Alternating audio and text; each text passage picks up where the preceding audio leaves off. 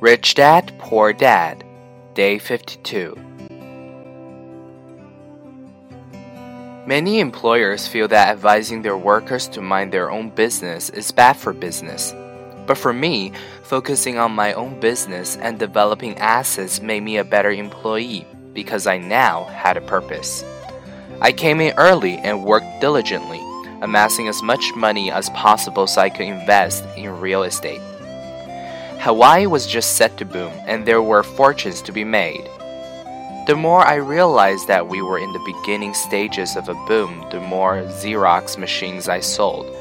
The more I sold, the more money I made, and of course, the more deductions came out of my paycheck. It was inspiring. I wanted out of the employee trap so badly that I worked even harder so I could invest more.